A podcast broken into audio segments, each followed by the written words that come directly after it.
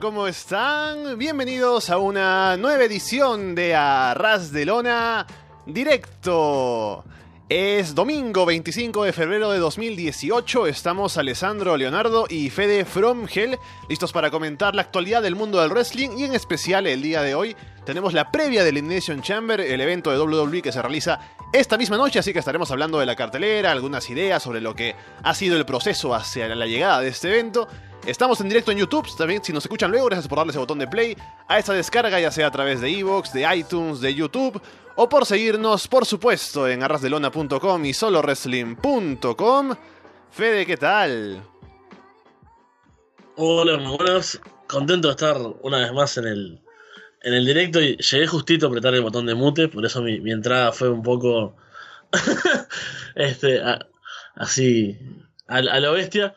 Pero bueno, tratando de que se calle Doctagón, que recién estábamos escuchando que, que bueno, estaba un poco activo acá. Y bueno, eh, con este nuevo horario de domingo, que tiene su lado bueno, su lado malo, ¿no? El, el lado bueno es que, bueno, no hay mucho que hacer por lo general, un domingo hasta ahora. Lo malo es que lo que sí habría que hacer, o, o sí suele pasar, es que haya resaca y cosas así. Hmm. Pero hoy es un gran domingo, así que tenemos Elimination Chamber más tarde, varias cosas que comentar que pasaron en la semana. Y bueno, como siempre decimos, la posibilidad de, de los directos, de conversar un poco más con la gente, tener eh, estar atentos al chat y que no sea algo que, me distraiga y, quede mal, sino que, que, es una forma de hacer participar a la gente y bueno, recibir llamadas también. Como ya dice Fede, estamos en directo, así que pueden llamarnos. Estamos en Skype. Busquen el usuario Arras de Lona y pueden entrar aquí a dejarnos un mensaje y entrar a la llamada. También les recuerdo que contamos con el auspicio de AliExpress, la tienda online. Estamos en aliexpress.com, pueden ir a, revisar si algo les llama la atención y si van a comprar algo pueden ir a través del link que tenemos en arrasdelona.com. Y esto del nuevo horario, pues ya lo tenemos oficialmente anunciado, hay ya nueva portada en la web y todo. Así que el horario a partir de ahora es domingos 10 de la mañana en Perú, 12 del mediodía en Uruguay, 4 de la tarde en España, así que estén atentos a ese horario, a ver cuánto nos dura, ¿no? Cuánto estamos aquí todas las semanas, esperemos que, no haya ningún problema. Pero Fede, vamos a hablar entonces de lo que es lo más importante para el día de hoy, Elimination Chamber. antes de entrar a la cartelera y hablar de los combates y eso, ¿cómo sientes que hemos llegado en cuanto a hype, ¿no? Lo que se ha hecho en los últimos Raw, ¿Qué te parece que ha sido este camino a Elimination Chamber? ¿Cómo lo ves? Bueno, creo que ha estado bastante interesante. Han sabido llevar eh, el hype. Y, lo que suele pasar muchas veces en esta altura del año es que como estamos en el camino a WrestleMania y ya pasó Royal Rumble, el pay-per-view de febrero queda como flotando ahí, una cosa como que ya se sabe, bueno, ya se sabe a veces el rival de, que era el main event del campeón de turno, y ya hay historias que ya están bastante encaminadas. En este caso, creo que lograron hacer hype para Elimination Chamber y que se sienta justamente como un camino a WrestleMania y no como, bueno, una parada obligatoria como era, no sé, Fastlane capaz o, o como se bueno, en realidad, como se siente en SmackDown, me parece. Que ni siquiera sé bien cuándo es el pay-per-view, o sea. Que, que ahí sí se siente totalmente como algo de transición y bueno, uff, tenemos que hacer esto porque ya nos comprometimos. Es como, como un compromiso. En SmackDown se siente como eso, ¿no? De que, bueno, hagamos esto porque ya que hagamos, no podemos faltar, pero acá me parece que se trabajó bien, sobre todo eh, la Elimination Chamber masculina, con los combates clasificatorios, después eh, el combate para ver quién sale último después ese, combate de segunda oportunidad para entrar, después el Gauntlet, o sea, fue, creo que hace varias semanas que se está trabajando y, está bueno, yo creo que eso le, agrega mucho más que, que simplemente anunciar los luchadores y que tengan, no sé, los, clásicos 3 eh, contra 3, ¿no? De Face contra Heels, que son los que se van a enfrentar el domingo y combates así, sino que han sido combates con sentido, se trabajan también historias eh, o, podemos ver cosas que tendrán lugar para rivalidades más adelante. Así que por ese lado, bien, sobre todo, yo te digo, con la chamber masculina. Y después, el resto de la carrera también, hay cosas que, se vienen trabajando bien, que tienen sentido, que vienen con, con historia, así que bastante hype para el evento de hoy. Y te digo una cosa del Gauntlet Match, porque a pesar de que no había nada en juego en realidad, o sea, era simplemente poner a los tipos ahí que van a participar a, luchar durante dos horas en Raw, la verdad es que fue una muy buena idea porque, viendo cómo resultó todo, se hizo como una especie de evento histórico en Raw, ¿no? El combate más largo y, todo lo demás. Y es uno de esos Raws que vas a recordar, ¿no? Porque si me preguntas qué pasó hace dos semanas en Raw, yo no me acuerdo nada, pero si me dices, pues, ¿recuerdas aquel Raw de febrero en el que hubo un Gauntlet Match? Me acuerdo, porque es un show, pues, que resalta por eso, ¿no? Así que está bien que experimenten de vez en cuando y este último Raw estuvo interesante por eso. Sí, como, suele pasar cuando hay algo especial en Raw, yo no lo cubrí ese día. Ajá. Así como el, recordado Raw donde apareció Sting por primera vez, que tampoco, tampoco estaba yo. Em, creo que sí, que cuando vimos el anuncio yo por lo menos me acuerdo de, haber visto que la, bueno, la próxima semana un Gauntlet Match con los participantes. Era como bueno, no creo que hagan nada muy importante, no creo que se la jueguen mucho y bueno, fue bastante sorprendente, creo que... Yo creo que nadie esperaba algo así. Eh, pasaron un montón de cosas, hay bastante, bastante para comentar, creo, y sí, va a quedar como eh, por la duración, por, por cómo, fueron, cómo se fueron dando las eliminaciones, varias cosas que, que sucedieron. Creo que va a dejarse una, una marca, por lo menos. Es como si vos, va a ser eh, aquel Gauntlet Match previo a Elimination Chamber que, que pasó en febrero y no como, no sé, algo olvidable como suele pasar en los, en los programas de Raw. A ver, entonces veamos la cartelera, ya llegaremos a hablar un poco del Gauntlet Match cuando lleguemos a hablar del main event. En el pre-show tenemos a Luke Gallows y Carl Anderson luchando contra The. Rush. Bueno, acá combate bien de, de Monday Night Raw, algo que nada, nada muy nuevo, pero que sigue con, con esta lucha de, facciones. Ah? porque, porque, claro, viene por lo de las facciones, ¿no? Pero yo recuerdo lo que está pasando en Raw más bien era ver a Anderson y Galos luchando contra The Revival, intercambiando victorias y derrotas, ¿no? Y digo, bueno, seguramente habrá otro combate entre ellos, tal vez en Elimination Chamber. Pero no, aquí está ellos contra The Mr. Rush. Sí, yo también esperaba algo con, The Revival, pero bueno, por algún motivo fue con, con The. Rush que no lo hace muy interesante porque Modalas y Curtis Axel no dejan de ser los los matones, ¿no? El, de los, los segundones de Demis. Entonces, no es lo mismo Gallows y Anderson que, que está bien que son parte del Valor Club y que son, obviamente, secundarios, digamos, en estatus y demás, pero es como, o sea, que lucharan JJ, ¿te acordás cuando estaba con, con Seth Rollins? O sea, son como personajes muy eh, de nivel bajo y no es un combate que llame demasiado la atención, pero bueno, es parte del kickoff, obviamente, eh, obviamente para seguir con, con la rivalidad entre The Miz y Finn Balor, que parece que, que es el camino por el que van a ir. Obviamente la parte del show para pedir la comida, ¿no? Para ir arreglando las cosas en la transmisión y demás. Después, pasando a la cartelera principal, tenemos, a ver, vamos a ir por, por orden de lo, lo menos a lo más importante, como siempre intento hacer. Vayamos con este primero, que es el combate por el título de parejas de Raw. Cesaro y Sheamus defienden ante Titus O'Neill y Apolo. Solo Apolo. Ajá. Como, como vaticinó Walter hace, hace mucho tiempo. Increíble, increíble. Eh, no, pero hablando de eso, yo cuando vi la noticia dije, qué, qué, qué, ridiculez, ¿no? O sea, ¿por qué Apolo Cruz está bien? ¿Por qué vas a poner Apolo? Luego sale la explicación de que es por es el tiroteo que hubo allá en Estados Unidos y que el tipo se apellidaba Cruz, pero Cruz, Cruz como en español. Cruz como latino, ¿verdad? Ajá. Y por la similitud del, sonido del apellido deciden cambiárselo, pero es una estupidez, o sea, ¿por qué? Porque eh, entonces Terry Cruz también tendría que cambiarse el nombre, ¿no? Para no estar claro. con él. También Tom Cruise, que suena igual, se tendrá que cambiar el apellido, ¿no? O sea, no tiene sentido. Es más bien llamar la atención sobre la similitud si lo cambias, y si no lo cambiabas no pasaba nada.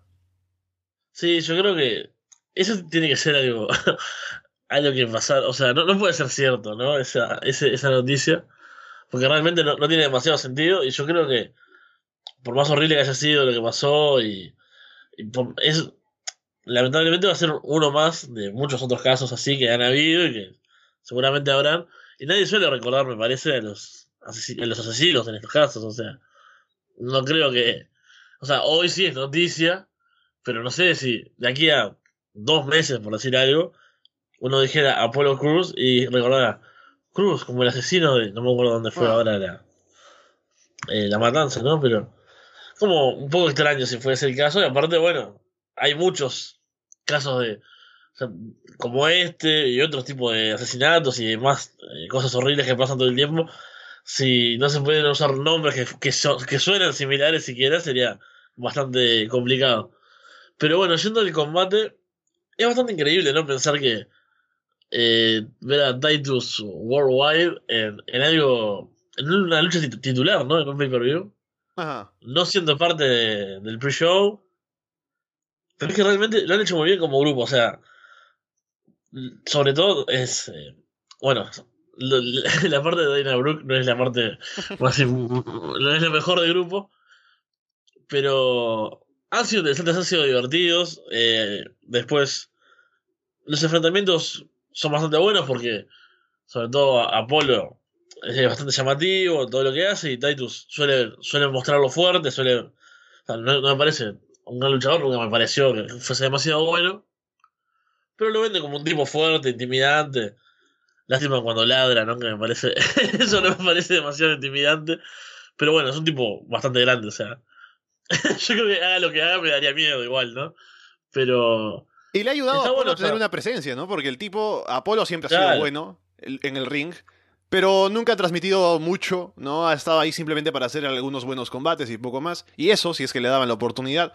Pero ahora con Titus Worldwide, ¿no? Como un grupo más grande, tienen una presencia más importante en Raw, ¿no? Ya los notas un poco más, al menos Titus haciendo promos y Dana Brooke pues haciendo lo que ella hace y, y eso, bueno, algo era. Pero ah, eso sirve para que Apolo tenga alguna oportunidad más, ¿no? Porque ya participó incluso en las eliminatorias para estar dentro de Elimination Chamber, ahora está en esto, así que es una buena oportunidad para él. Sí, y incluso no me, no me molestaría verlo con, con los títulos, porque creo que, que los campeones ya están un poco, un poco gastados y no, no tienen demasiado. O sea, dan buenos combates por lo general, pero como que no se me ocurre mucho más que hacer en este momento con ellos, por cómo los ha llevado también, ¿no? Pero. Eh, por eso e-, es raro estar pensando en, en Titus y, Apolo como posibles campeones y, que hasta sea una opción divertida, pero realmente lo, han trabajado muy bien y no me molestaría verlos con los títulos hoy. Y aquí nos dice Manuel en el chat cómo nos han arruinado el Cruz Can't Lose.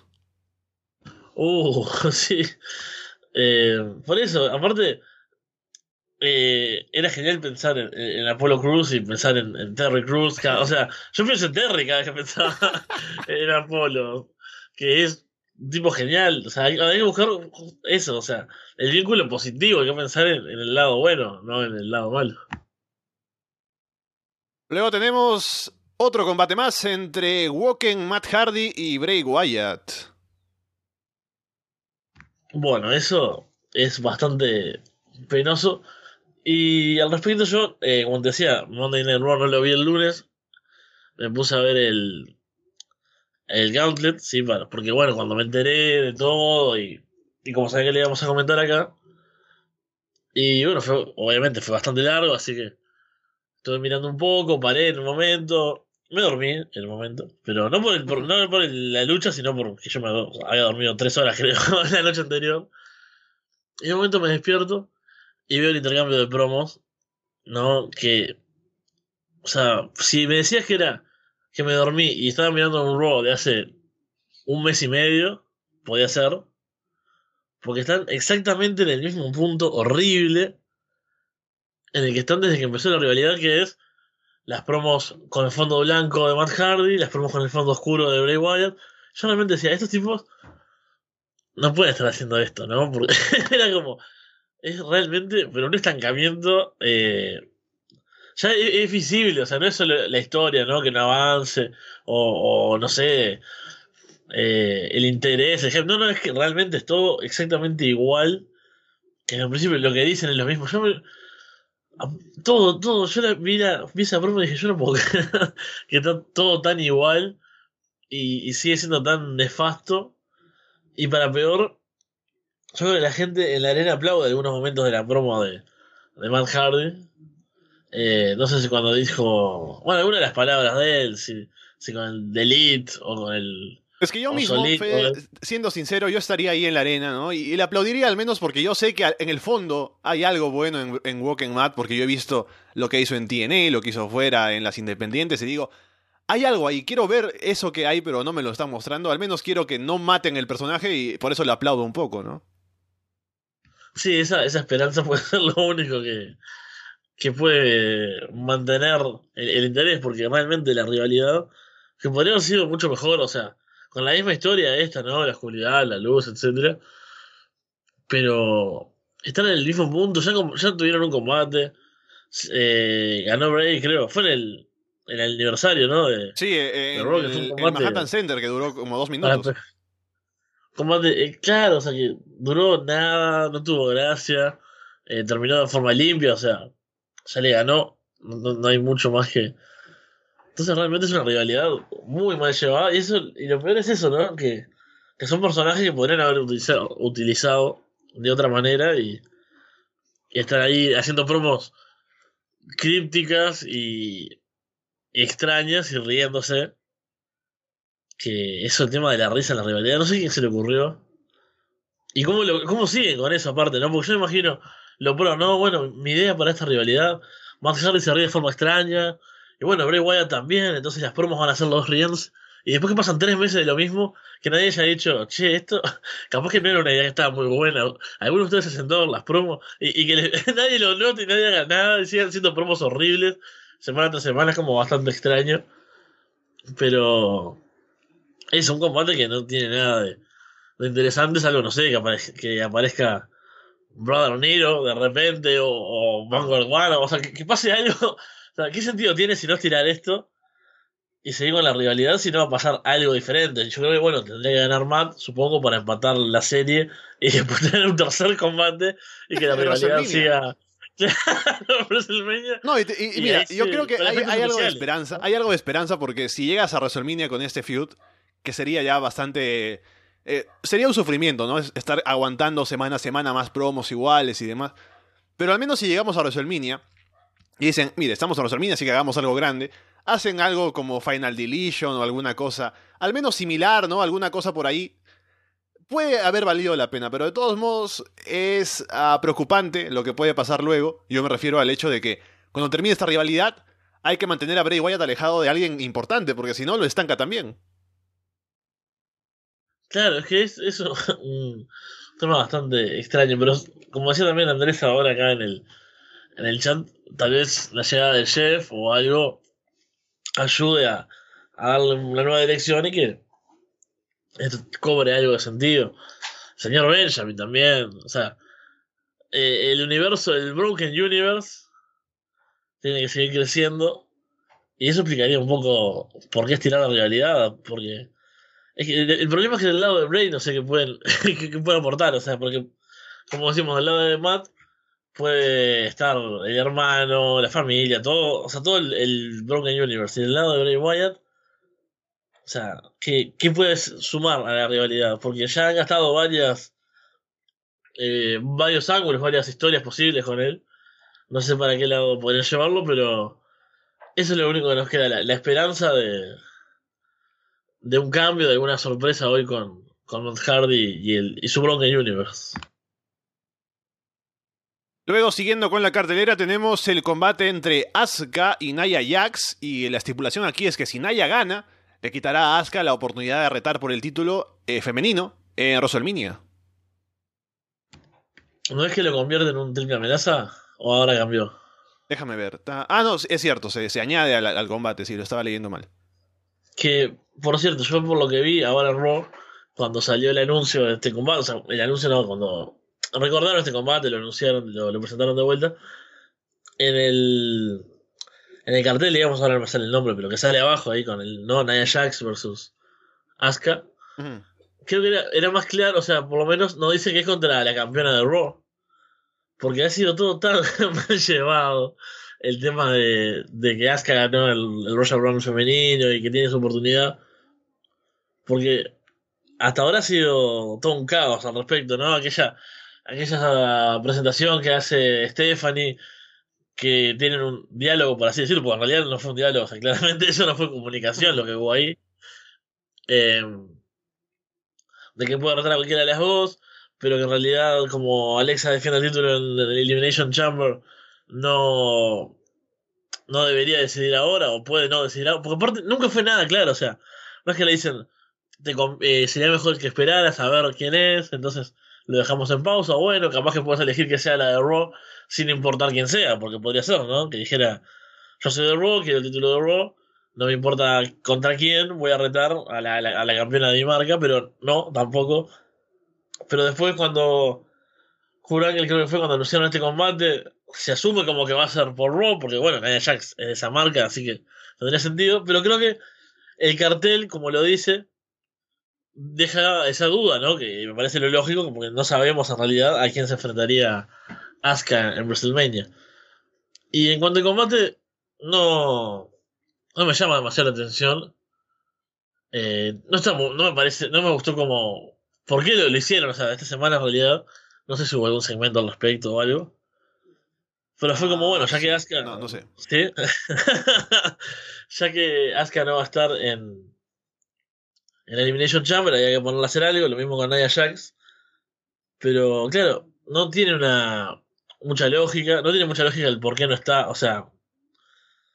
Porque, por ejemplo, Asuka podría perfectamente, a pesar de haber ganado el Royal Rumble, estar en la Chamber, ¿no? No, no hay una una regla o algo que, le, que se le impidiera. Eh, pero Incluso imagínate que estés buqueando tú y dices, bueno, tengo a la ganadora de Royal Rumble, mejor no la pongo en el combate porque ella va, ya va a retar, así que mejor saco un main event, no un main event, pero un combate importante para WrestleMania, con la que gane el Elimination Chamber y la que haya ganado el, el Royal Rumble, ¿no? Creo que por No, eso o sea, obviamente- justificar. Pero yo te digo, lo de Nia Jax más bien es lo que no, no sé por qué, por qué no está en el Elimination Chamber y por qué más bien ella, o sea, qué ha hecho ella para merecer una oportunidad aparte más grande que el Elimination Chamber, Claro. porque si gana aquí es en WrestleMania. Claro, es que por ese lado, Asuka obviamente es súper explicable por qué no está en, en la Chamber, pero bueno, perfectamente podría no tener un combate y no tiene por qué tener... eh, no es poner en juego su, su combate, porque en realidad ella sí o sí va a estar, pero estamos de acuerdo que agregar un rival siempre se supone que es negativo para... Sobre todo para los campeones, pero para cualquiera, o sea, si el combate era mano a mano, que haya un tercer implicado no es bueno para, para sus intenciones. Y eso me- es lo que me da miedo, porque por- si el combate fuese, si Asuka pierde, ya no tiene la oportunidad y en, en su lugar va Nia Jax, yo diría, bueno, obviamente Asuka va a ganar, ¿no? Porque no va a perder la oportunidad, ha ganado Royal Rumble y todo. Y es un combate, pues, para tenerla haciendo algo en el último pay-per-view. Pero como dicen que se añade Nia Jax, a- ahí me da miedo porque sé que a Nia la tienen en muy alta estima.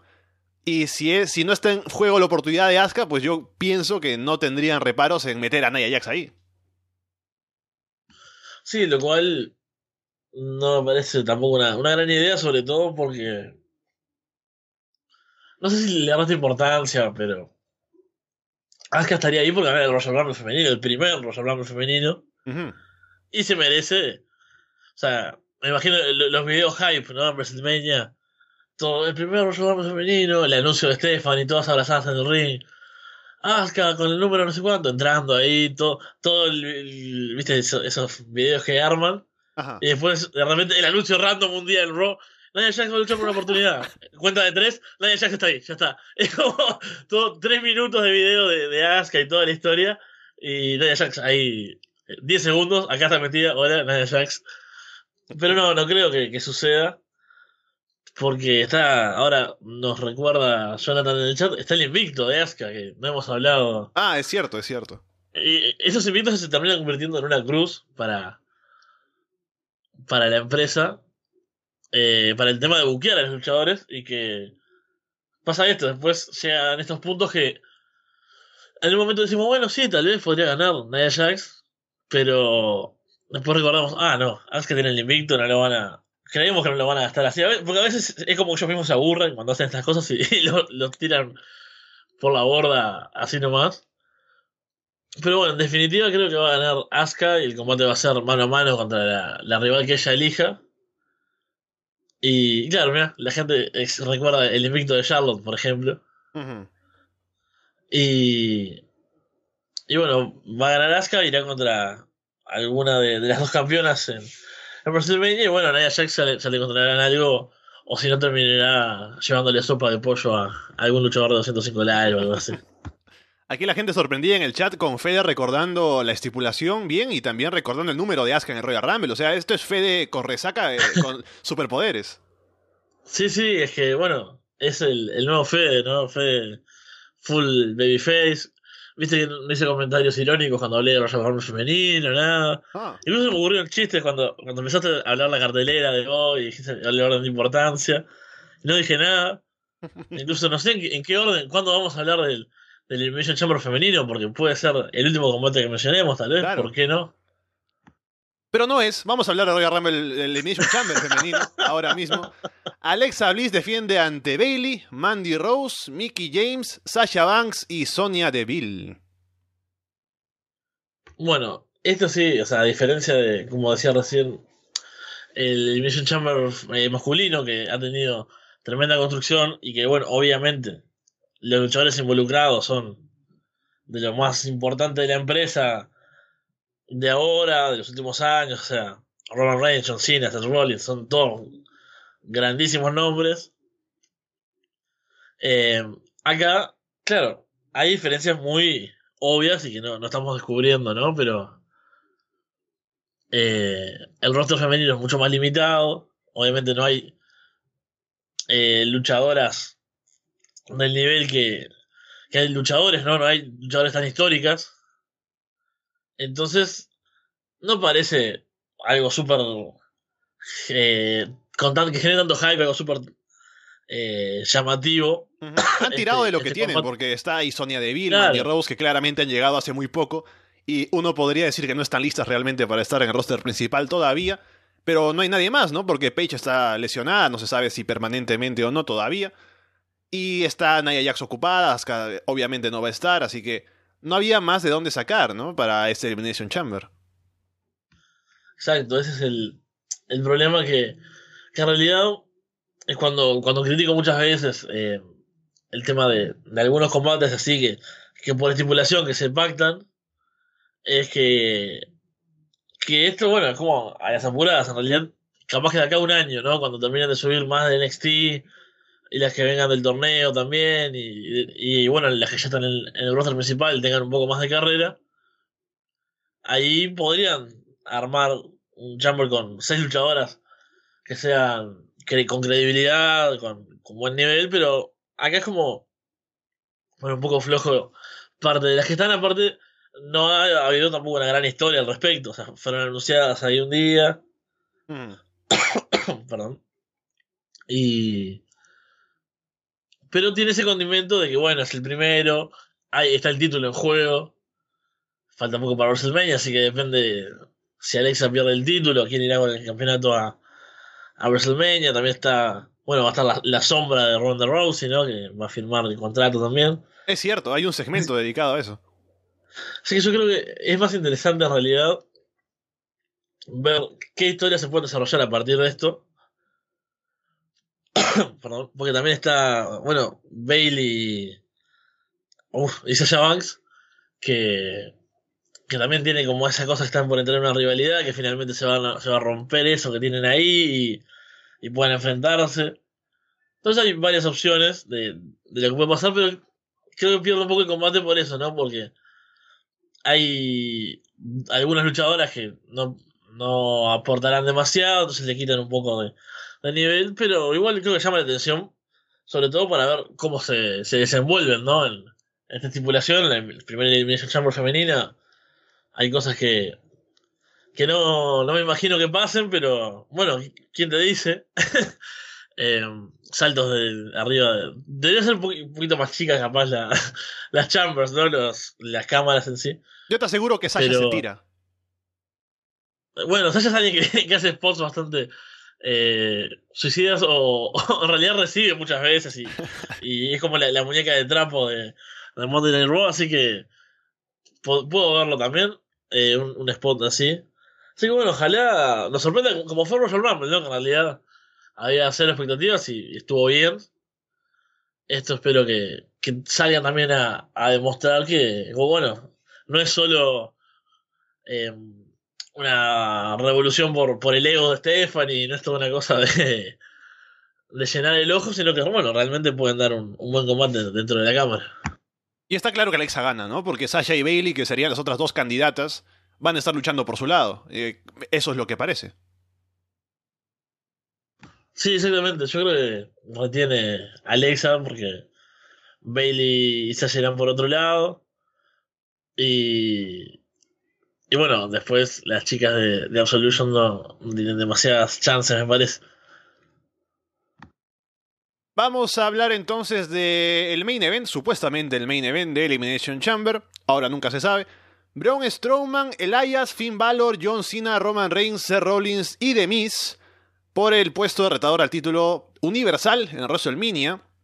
Son siete luchadores. Me parece que no han explicado cómo se va a hacer esto, pero me imagino que será con tres empezando. Sí, yo pensaba lo mismo. Estaba cuando leí que, iban a hacer 7 está bueno, como, como irían a hacer, y sí, creo que lo más lógico sería que, que empezaran 3. Y como decíamos antes, tiene bastante construcciones de combate, tiene eh, muchos enfrentamientos, eh, clasificatorios. Esto, esto de, que el último que sale, que creo que fue Elias, ¿no? El que va a salir último. Eh, el último de, su cámara. bueno, esto que pasó, que, que al final son 7. El Gauntlet, que también generó bastantes cosas, ¿no? Entonces hay un montón de, de elementos que tiene el combate que lo hacen muy llamativo y bueno, por la fecha en la que estamos, obviamente, yo creo que debe ser de los mejores en cuanto a, posibilidades, al menos que se pueden abrir. Después vamos a ver cómo sale el combate, ¿no? Y, y demás. Pero yo creo que hace tiempo no hay, ahora, así en febrero, una Elimination Chamber que tenga tantas posibles implicaciones en lo que va a ser WrestleMania y que tengan tantas. Hay, hay muchas oportunidades. Después, capaz que termina siendo horrible y, y no sé, Strowman termina luchando contra Kane en WrestleMania y Miz termina en un combate 3 contra 3 con Valor y sus amigos. O sea, capaz que no, usan nada de lo que usaron hasta ahora. Pero yo creo que pueden salir cosas muy interesantes. Eh, por los cruces de los luchadores que va a haber quién elimina a quién. Hay, hay mucho juego, me parece. Y eso es increíble porque hace que todo esto nos haga olvidar que el resultado es súper obvio. Y que se ve venir desde hace un año más o menos, o muchísimos meses. Tal, Roman Reigns va a ir por ese otro combate contra Brock Lesnar, ¿no? Para ganar el título finalmente en WrestleMania y demás. Entonces sí, el final es bastante predecible. Yo no creo que nos vayamos a sorprender con eso, no me imagino ganando a, a nadie más. Pero han trabajado muy bien en eso, en que no estemos centrados en decir, uh, otra vez vamos a ver a, a Roman Reigns y, quejándonos con eso, ¿no? Y la gente ya molesta desde antes de verlo, sino que eh, como hay otros condimentos, hay ganas de ver el combate, hay ganas de verlo qué sucede y sobre todo cómo nos deja esto de cara a, WrestleMania. Viendo un poco los participantes, eh, hay varias historias, ¿no? Como ya vas mencionando. John Cena que dice que si pierde aquí no tiene Road to WrestleMania porque John Cena pues no va a estar en WrestleMania si es que pierde, imagínense ustedes. por otro lado, eh, la gran actuación de Seth Rollins en el último Raw es importante porque él claramente ha entrado a este Elimination Chamber por la lesión de Jason Jordan y por eso son siete, porque tuvieron que cambiar los planes y tenían a hacer Rollins sin hacer nada. Y como es un tipo importante, dijeron, ah, metámoslo en Elimination Chamber. Y por eso, como estaba un poco alejado de la escena titular, han querido dar. Eh, ponerlo de nuevo ahí con una gran actuación el lunes y para eso ha servido bastante. Así que bien por él. Luego Braun Strowman destruyó a Demis al final del Gauntlet. No sé si eso quiera decir que irá eventualmente por el título intercontinental o no, quién sabe, porque hay que pensar que va a ser Braun Strowman en WrestleMania. Elias han apostado mucho por él, yo no estoy del todo convencido todavía, pero le tienen fe, así que habrá que ver qué deciden hacer con él, cómo luce en este Elimination Chamber frente a tanto luchador importante. y qué hacen de cara a una posible rivalidad luego. Y viendo Finn Balor, también habrá que ver qué hacen con él. John Cena creo que ya he hablado de él, pero creo que va a terminar luchando contra Undertaker, ¿no? Hizo una promo hace poco en Raw, donde da una especie de guiño al respecto, así que creo que ese es el camino. Y Roman Reigns obviamente es quien va a ganar, así que simplemente habrá que ver cómo es que consiguen que la victoria de Roman Reigns, a pesar de ser tan predecible como es, tenga como que su momento épico, ¿no? El gran final, el último oponente, la gran eliminación, qué sé yo. Porque en eso pueden esforzarse un poco, ¿no? Para, no, no diré sorprendernos, pero al menos convencernos de que Roman se ha llevado una buena victoria y va en camino a WrestleMania a quitarle el título a Brock Lesnar.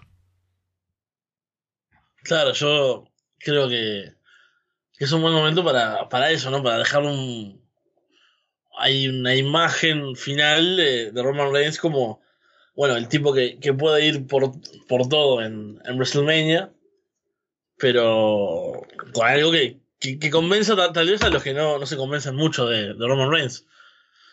Eh, y bueno, como decía, un tema importante va a ser cómo, son, cómo se ven las eliminaciones. Porque, por ejemplo, eliminar a Strowman, obviamente es todo un tema. Ya vimos, por ejemplo, que en el Gauntlet que, que bueno, hay combates en los que si son varios luchadores van a tener que perder de alguna forma, como pasó con John Cena y Roman Reigns el lunes, así que creo que hay bastante hype, bastantes ganas de ver cómo se desenvuelve todo y sobre todo cómo queda, como te decía, para, para WrestleMania, creo que es lo más importante ver de acá a, a futuro, qué es lo que va a pasar. Tenemos a Daniel en la llamada, hola. Hola, ¿qué más? Hey, ¿qué tal? Cuéntanos. Eh, tengo más o menos como una hipótesis de algo que puede pasar, pero no sé qué tan loco es. ¿Ahora de Elimination Chamber? Sí. Dale, dale, a ver.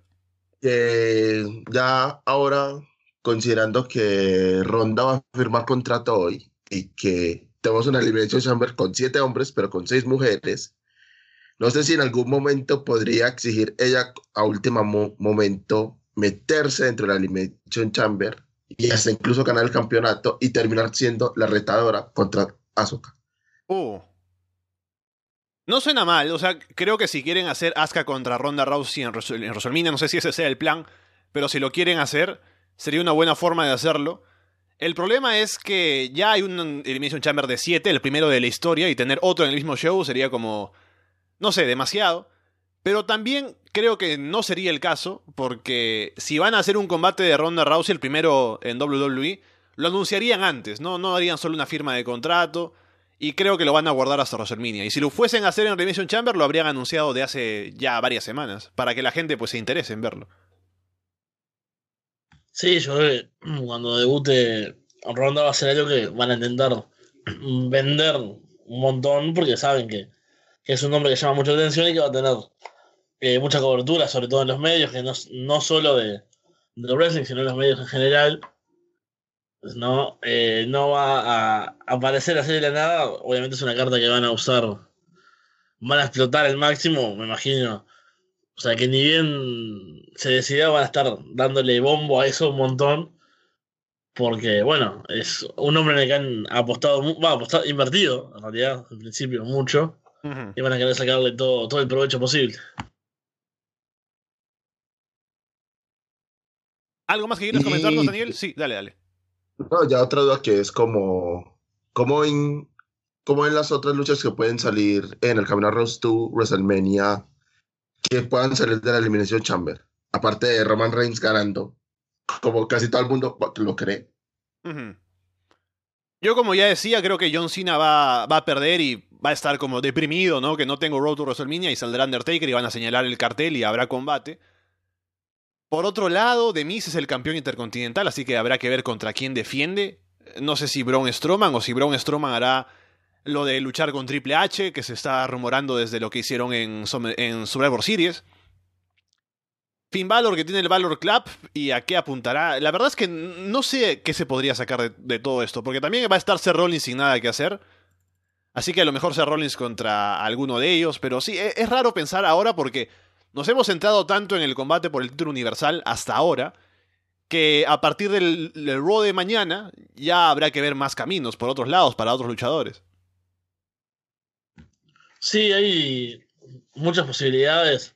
Se hablaba de Finn Balor por contra Miz por el, el Intercontinental, aparte ya tenemos cierta rivalidad entre sus dos grupos, también Strowman, y vimos que hubo un, este segmento post-Gauntlet que podría, podría ir por ese lado. Seth Rollins, que es una incógnita, porque estuvo eh, con Jason Jordan, ahora volvió a, ser relevante por su cuenta, parece que hay grandes planes para él después de WrestleMania. Así que en realidad es bastante difícil eh, pensar en qué va a pasar con cada uno, más allá de, de Roman Reigns. Bueno, Elias también, yo no sé. Algún combate creo que, que va a tener, pero pues hay demasiadas cosas ¿no? de, en WrestleMania, por más que dure la cantidad de horas que vaya a durar, hay que meter demasiada gente. Y bueno, no sé en qué van a terminar. Capaz que Elias apuestan mucho por él y de repente termina en el Android de Giant Memorial Battle Royale. Que creo que lo dije bien por primera vez en mi vida.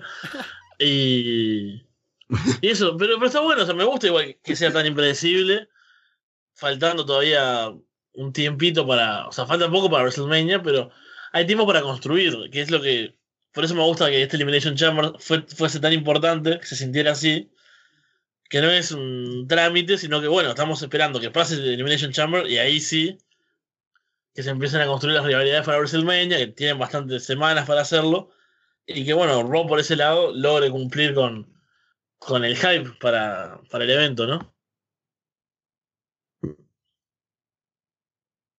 ¿Algo más, Daniel, para comentarnos ahora? No, ya sí está bien. No los molesto más. Listo, un saludo. Gracias por llamarnos. Bye. Chau, chau. Vamos a meter a alguien más en la llamada que está esperando aquí.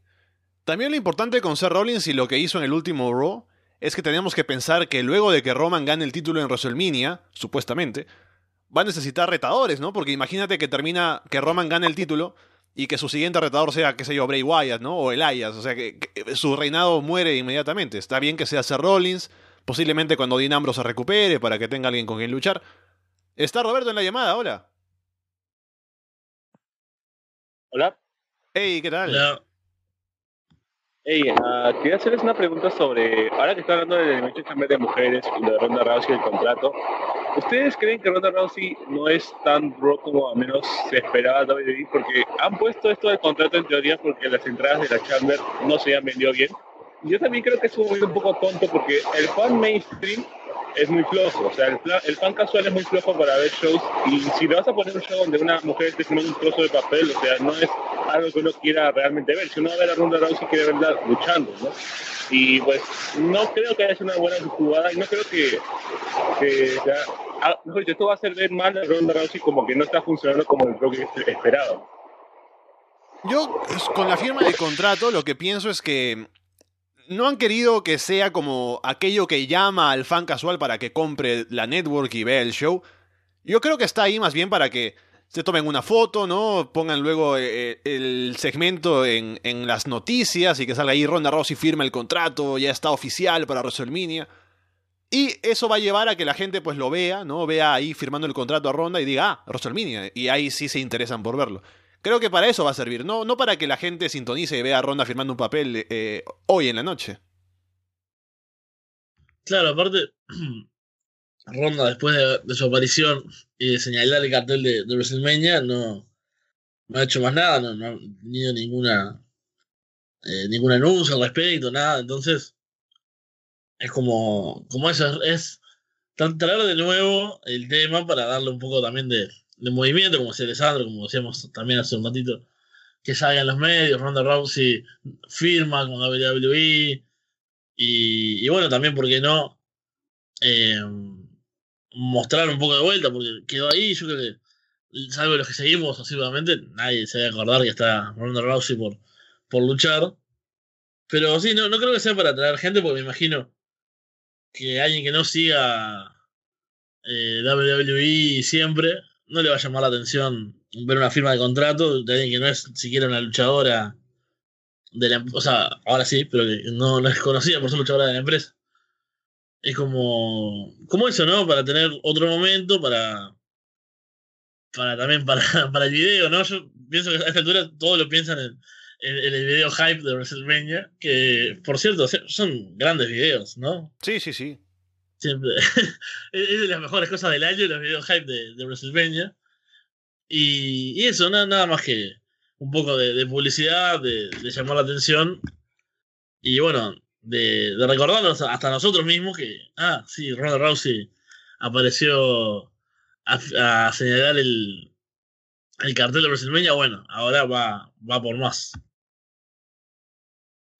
Y ahora que los pay son de doble marca, usted, yo estaba pensando esto que no sé si es una teoría loca o que puede pasar o no, ¿Ustedes creen que puede pasar como en 2003, creo que fue cuando Stone Cold era gente libre y Vince le dado un contrato, o Rick no sé quién fue que le dio un contrato y apareció el otro para pelearse contra ellos, pero este caso entre Stephanie, no sé, aparece Shane y le dice, no, vete con SmackDown porque, no sé, no, prefiero sacarlo, algo por el o sea, porque Ronda Rousey es importante, ¿no? O sea, me sorprende que no haya, digamos, Shane dicho algo al respecto, ¿no? Sí, también es algo que se puede pensar, ¿no? Que ¿por qué no querrían más bien Brian y Shane tener a Ronda eh, en SmackDown?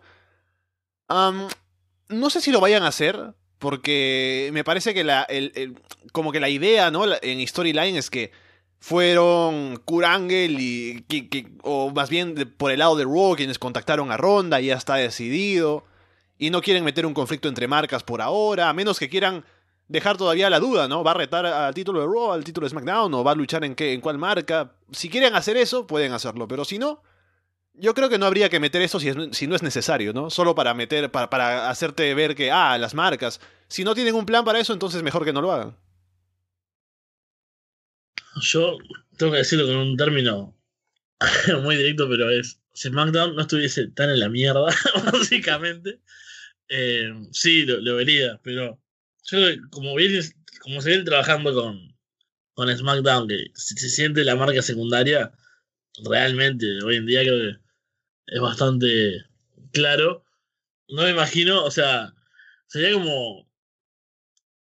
ah, ¿quién te cree, Shane, que te vas a llevar a Ronda? Dale, andate, ¿no? Me imagino algo así la, reacción, ¿no? Shane y Daniel Bryan saliendo. No, nosotros queremos que Ronda Rousey eh, revolucione nuestra división femenina y y la reacción como, Shane, por favor, váyanse todos, dejen, déjenle a la gente grande seguir acá. O sea, claro, es como si de pronto alguien le ofrece a Messi un contrato, ¿no? Qué sé yo, el Barcelona quiere renovar y viene aquí, voy a tirar a mi propio, a, mi propio techo, ¿no? El Melgar de, de, Arequipa viene, ¿no? Y dice, ah, Messi, vente para acá, ¿no? ¿Quién le va a hacer caso al Melgar? Exactamente, exactamente. Y ahora que estaba pensando, eh, sobre los combates canales de mujeres sobre también ya tienes uno que es el de ronda, dos que son los titulares, añade uno más que sería Bailey contra Sasha, y yo le añadiría uno más, quizás se van uno, no sé, John Battle Royale para meter a los que no van a luchar, y son cinco, combates, y yo creo que nada más dos llegarán a la main card, o sea, yo creo que podría poner fácilmente uno de los titulares en el pre-show, Sasha contra Bailey en el pre-show, esa batalla real random en el pre-show, y solo quedaría el combate de ronda y el combate quizás de Wolf. Sí, eso ya es cuestión de ver, en realidad no solo con los combates femeninos, sino con toda la cartelera de WrestleMania, porque seguramente habrá muchísimos combates, el show durará como 8, 9, 10 horas, así que habrá que ver cómo se organiza pues el pre-show y el orden de los combates y eso. Al final todo se va a hacer, pero ya se verá pues en qué orden, cuál va el pre-show, cuál va luego, ya depende de lo que ellos quieran hacer. Sí, yo también creo que van a haber varios combates femeninos porque bueno, tienen los dos títulos, tienen eh, varias luchadoras que, que merecen y que amerita que estén en realidad, como si van a hacer la rivalidad de Sasha Banks contra Bailey. Creo que WrestleMania es un, escenario justo, ¿no? Por una rivalidad así. Y también siempre está esa, búsqueda de relleno, ¿no? De que todos tienen que estar. Y también veo algún combate eh, múltiple. Eso sí, muy para, para el pre-show. Pero con tantas horas que va a durar WrestleMania, da, da lugar para, para muchas cosas. Y último, una última cosa antes de irme ya. Yo el otro día, hace dos días creo que WWE sacó el combate antiguo en ese Chamber 2012, el de Santino Marella, Andy Bryan, Misto, Wade Barrett. Yo estaba viéndolo, y no sé si era si mi época de fanboy, porque en esa época yo recién había empezado a ver hace seis meses, Pero a mí me gustaba Santino cómo lo había construido en tres días, prácticamente como un retador en teoría creíble. No sé por qué, el público estaba muy over con él. Y yo me pregunto, ¿por qué David no puede hacer algo tan simple que, digamos, poner a Santino en tres días y el público se emocionó cuando eliminó a dos luchadores que eran Floyd Barry y Cody Rhodes, que eran ¿Por qué no pueden hacerlo así con Roman Reigns? O sea, un buqueo simple, no tan heroico de que tienen que atravesar tantos obstáculos para que finalmente logre el campeonato mundial. Y el público no, o sea, me da pena pensar que hoy Roman Reigns está buscado como Santino fue victoriado ese día en el Elimination Chamber. Yo creo que en esa comparación todo se reduce a la personalidad, porque Santino era muy simpático, ¿no? Para el público, le, gustaba. No en el sentido de que pensaban que iba a ser campeón mundial, no decían, ah, darle un push, que le den el título y demás, sino porque les gustaba como persona, ¿no? Y, y, cuando ven que tiene cierto éxito y dicen, ah, mira, puede ganar, la gente obviamente se emociona porque está viendo a uno de los tipos que les cae bien, eh, como alguien que puede ganar un título, puede ganar algo. Pero con Roman no, te transmite eso, ¿no? La simpatía, no es un tipo que se te caiga muy simpático cuando lo ves apenas. De pronto te puede convencer con alguna promo, ¿no? Si se esfuerza. Pero no es igual, por eso creo que también el hecho, lo que le ha fastidiado bastante el buqueo, es que siempre se ha visto que es el favorito de los, del buqueo desde que llegó al roster principal. Y como se sabe que pues es tan favorecido por la directiva, la gente lo rechaza ya de por sí, ¿no? Porque es lo natural. Y por eso creo que es más difícil con él y por eso siempre va a ser complicado que la gente finalmente lo acepte cuando gane las cosas y sea campeón y todo lo demás. Sí, es que ese tipo de, de buqueos, ¿no? De, de, del tipo que no se espera nada y te sorprende, que se puede hacer en, pocos días. Como decía Alessandro, tiene que ver con la personalidad, porque, por ejemplo, lo vimos con Shinder, ¿no? También, que la nada, un tipo que que nunca se espera que tenga una oportunidad, va por el título mundial, lo gana. Pero Schindler era un tipo que no, no despertaba mucha simpatía. Y Santino sí. Y después lo otro es que es algo que se, puede usar ese tipo de, de historias o, o, de recursos para luchadores que no van a estar mucho tiempo o que van a ser una oportunidad, como algo esporádico, ¿no?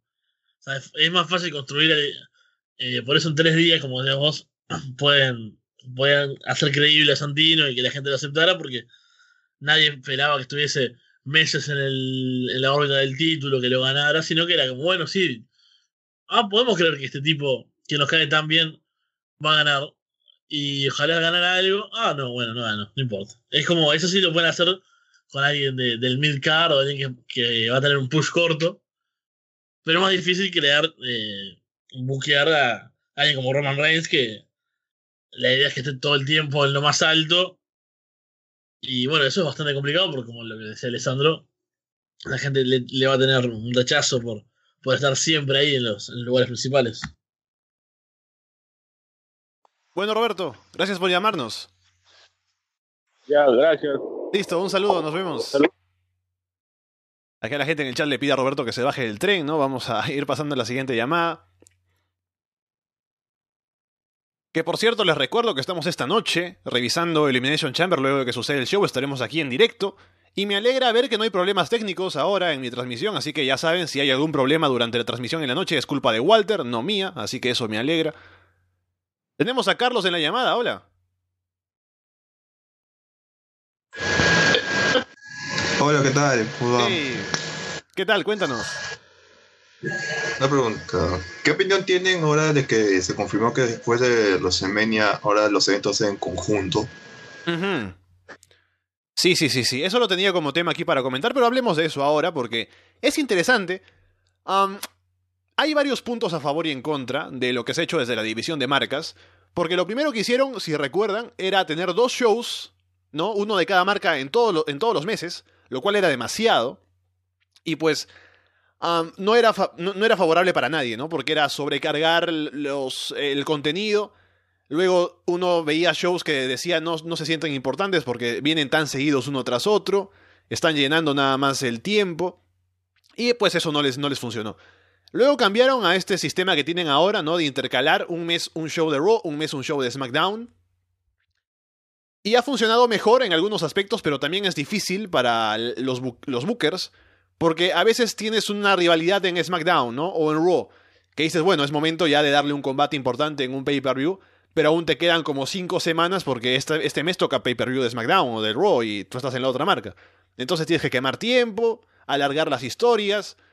Y a veces pues se pierde el hype que había en un momento en el que ya era momento de hacer un combate importante en un pay-per-view, pero tenías que esperar. Y por eso también hay sus contras, ¿no? Al hecho de tener shows separados de esa manera. Por eso no hay una respuesta correcta, creo yo, en este aspecto, porque ahora piensas en los shows conjuntos cada mes y dices, bueno, ahora espacio en la cartelera va a haber para pocas personas, van a tener que estar los títulos nada más defendiéndose, y va a haber rivalidades que no van a tener espacio o va a haber menos tiempo, van a ser shows de cuatro horas ahora todos los meses, lo cual eh, ya te genera escalofríos, eh, al menos en mi caso. Así que no sé cuál es la respuesta correcta, como te digo, habrá que ver cómo lo hacen, pero trae preocupación pensar en lo que van a hacer con los shows conjuntos todos los meses. Sí, es cierto que tiene varias aristas el tema porque, bueno, por un lado no funcionó tal vez el, sistema que tenían y que yo creo que esto es como rendirse, ¿no? De, por parte de WWE, de, de los creativos, es como, bueno, no funcionó, volvamos a lo de antes y, y bueno, ya está. Pero, por un lado, algo que puede ser, podría servir es para que los shows semanales también tengan momentos importantes, ¿no? Porque como no entra todo en un pay-per-view de las dos marcas, los títulos intermedios se pueden defender un poco más eh, los shows semanales, pueden haber más combates interesantes. Eh, las historias también pueden avanzar no solo en pay-per-view, pero es como que la idea de que van a estar bastante monótonos en cuanto a rostros, los pay-per-view es como bastante posible, porque van a estar los campeones y quienes estén en la órbita, los retadores del momento y demás, y no hay mucho lugar para otra cosa, porque hay muchos títulos en WWE, que son, que son nueve, una cosa así de, de, campeonatos. Y. Entonces, claro, todos eh, suelen ameritar un combate titular.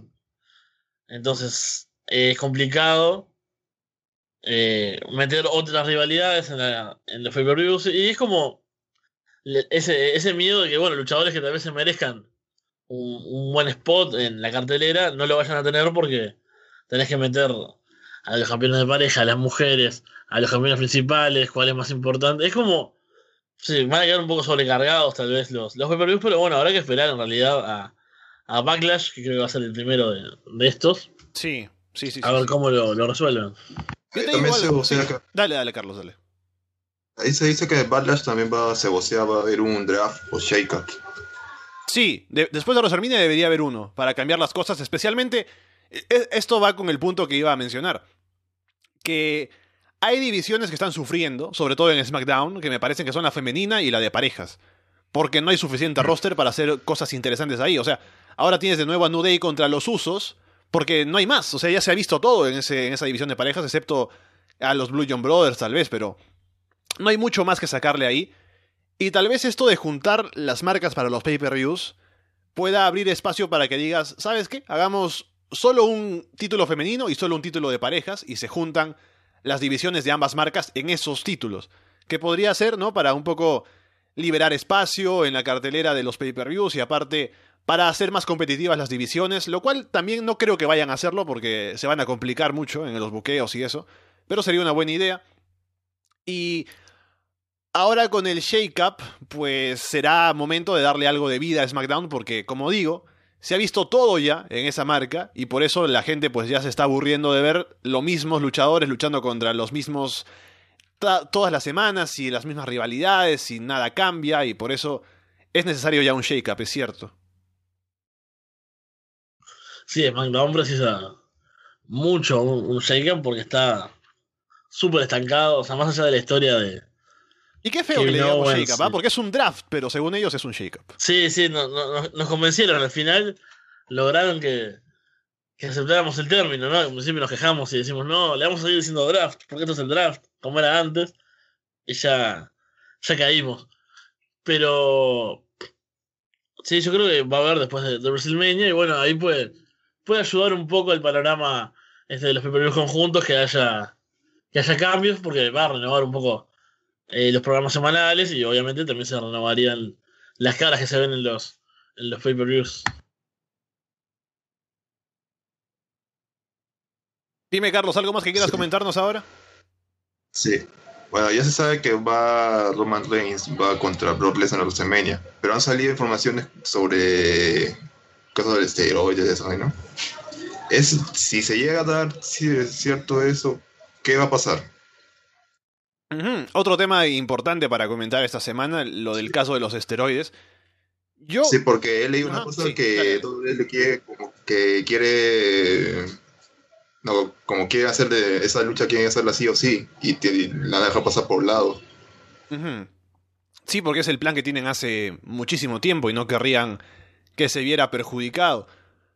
Lo principal aquí, yo creo que mucha gente se está centrando en solo en Roman Reigns, diciendo, mira, este tipo que tiene este problema, seguramente ah, van a tener que suspenderlo, va a salir algo por ahí, ¿no? Pero yo creo que esto va más allá, porque si se descubre que es cierto que Roman consume esteroides, ¿no? Me parece que el problema de fondo va a ser que WWE no hace exámenes. Y eso quiere decir que Roman no sería el único, sino que posiblemente haya más gente en el roster principal o en el WWE en Se general. confir- Sí, se ha confirmado que hay más gente, como un 15, contando Claro. así actuales y con estrellas pasadas. No, yo te digo, no es novedad. Yo, para mí al menos, yo sé que en realidad hay gente que consume esteroides en WWE porque es, es así. Sí, Pero el problema varios. es que ellos siempre se han enmascarado en el hecho de que no, sí hacemos exámenes, aquí todos están limpios, pero ahora si es que esto sale y se hace público, no va a haber forma de que lo escondan, ¿no? Y van a tener que salir a admitir que es cierto, nuestros exámenes no son realmente tan serios como hemos hecho, hemos querido hacer creer. En realidad sí hay, consumo de esteroides en la empresa y demás. Porque las suspensiones que han venido antes ha sido por el lateral, ¿no? Para Roman, no ha sido por tema de esteroides ni nada por el estilo. Así que eso va a abrir problemas para WWE de cara al público, a, a la opinión pública, considerando que es una empresa que cotiza en bolsa. Sí, es un tema bastante complicado. Estaba leyendo recién la- las notas de, de bueno, este tipo, em, Richard Rodríguez, ¿no? Que es el, Ajá, el que está relacionado con este caso, y, y, Johnny Bravo. claro. No, habló con Johnny Bravo y uno, uno sabe que pues Johnny Bravo para tener ese Ese cuerpo, nombre. claro, ya... Yo pensé que era un meme el nombre. Yo pensé que era un meme el nombre, pero es verdad, ese nombre. Yo mientras, cuando lo veía en la televisión cuando era niño, ya sabía que tenía que estar meti- metiéndose algo para tener ese cuerpo. Sí, sí, eso no, no es natural.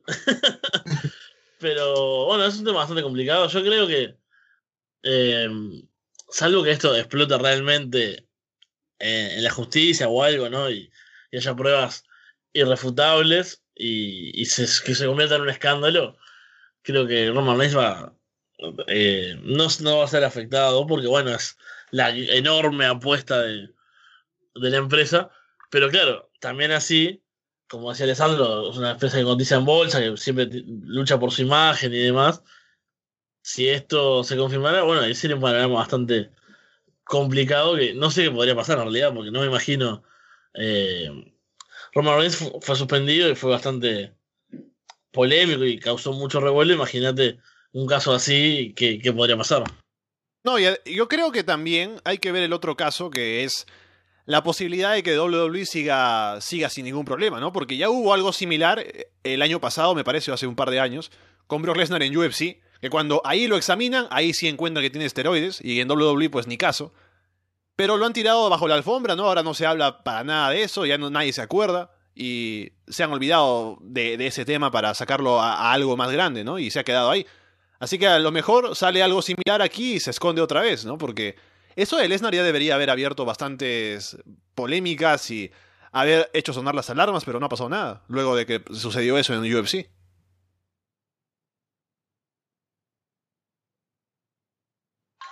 También podría, se podría hacer algo como hicieron la vez pasada, no, hace años cuando fue suspendido primera vez. O sea, gana el título y el evento lo pierda. Hmm. Sería otra vez matar el proyecto que tienen de hacer el, el gran reinado de Roman Reigns y... Sería complicado si es que se viesen obligado, obligados a hacerlo para sus planes. Así que bueno, habrá que ver si es que lo tienen que hacer. Algo intentarán para que no sea el caso. Bueno. Carlos, ¿algo más que quieras comentarnos? Ah, sí, la última. ¿Qué opinan de la inclusión de, de Salón de la Fama a Jeff Jarrett. Uh. Es extraño, porque en realidad Jarrett no hizo mucho en WWE, o sea, fue campeón intercontinental y eso, pero nunca fue un tipo destacado dentro de la empresa, me parece a mí. Así que eh, eh, ver- verlo en el Hall of Fame es un poco forzado. Y yo creo que sería más Hall of Famer, tal vez, si consideramos su carrera en, en general, ¿no? Incluso tomando TNA, porque el tipo participó en WCW, ahí sí fue campeón mundial. En la última etapa de WCW, ¿no? Cuando ya estaban a la baja, pero fue campeón mundial. Eh, ya luego fundó su propia empresa, fue main eventer ahí muchos años, hizo varias cosas luego, ¿no? Vendió oro. O sea, ha hecho una carrera bastante completa. Así que tal vez por ahí puedas verlo como Hall of Famer. Pero solo con WWE, ¿no? Y ves la foto de Jeff Jarrett ahí con el sombrero, ¿no? Y su, y su traje cuando estaba en WWE. Y lo ves un poco forzado. Así como cuando metieron a The Godfather, ¿no? Que solo apareció con ese, ese gimmick y poco más. No sé. Mm. Ha- Habrá que ver cómo lo presentan, ¿no? Y que no ignoren, pues, todo lo que ha hecho fuera. Ya he visto entrevistas en YouTube con AJ Styles, con Bobby Roode, hablando un poco de que sí, ah, me ayudó en otro lado, ¿no? Pero sin mencionar nada específico, obviamente. Así que al menos puedo decir que por el momento no lo están ignorando. Claro, es que ignorar eso no solo sería complicado, sino que le quita bastante el mérito que para mí tiene la carrera de, de Jeff Jarrett, que es eso, o sea, en realidad, además de, del oro, eh, lo, lo- lo que ha hecho así que, que se ha recordado es eh, TNA o Impact o Global Force no va a ser realmente su eh, lo, lo que lo lleva al, al Hall of Fame, no me imagino ahí a, a Lugal, creo que Lugalus estuvo, ¿no? En- Sí, sí, sí. Grabó y Sí, nunca estuvieron Galos lo- y Anderson. claro, o sea, que hubo Estuvieron Galos y Anderson. Claro, hicieron promo, hay unos videos, me acuerdo. Eh, no me imagino en ese video, ¿no? De, de, de Jeff para el Hall of Fame. Y bueno, que aparecieran Anderson y Galus hablando, no, todo un visionario realmente. Eh, recordamos nuestro paso por, por Global Force. La verdad que, que es un tipo que se merece. Entonces, bueno, van a tener que, que hablar de, de otras cosas. Tampoco van a. No, su participación en México. Triple manía. Eh, entonces, es inevitable que, por más que no mencionen a la empresa, eh, su aporte al wrestling ha sido más por ese lado que lo que ha hecho en la, en la propia WWE. También se hizo acordar lo, de- lo del oro. Eso estaba todo. Bueno, Carlos, gracias por llamarnos. Un saludo. Gracias, cuídense. Listo, nos vemos. Jeff Jarrett, ¿no? Y, y la entrevista, recuerdo, eh, que le hicieron a AJ Styles en YouTube.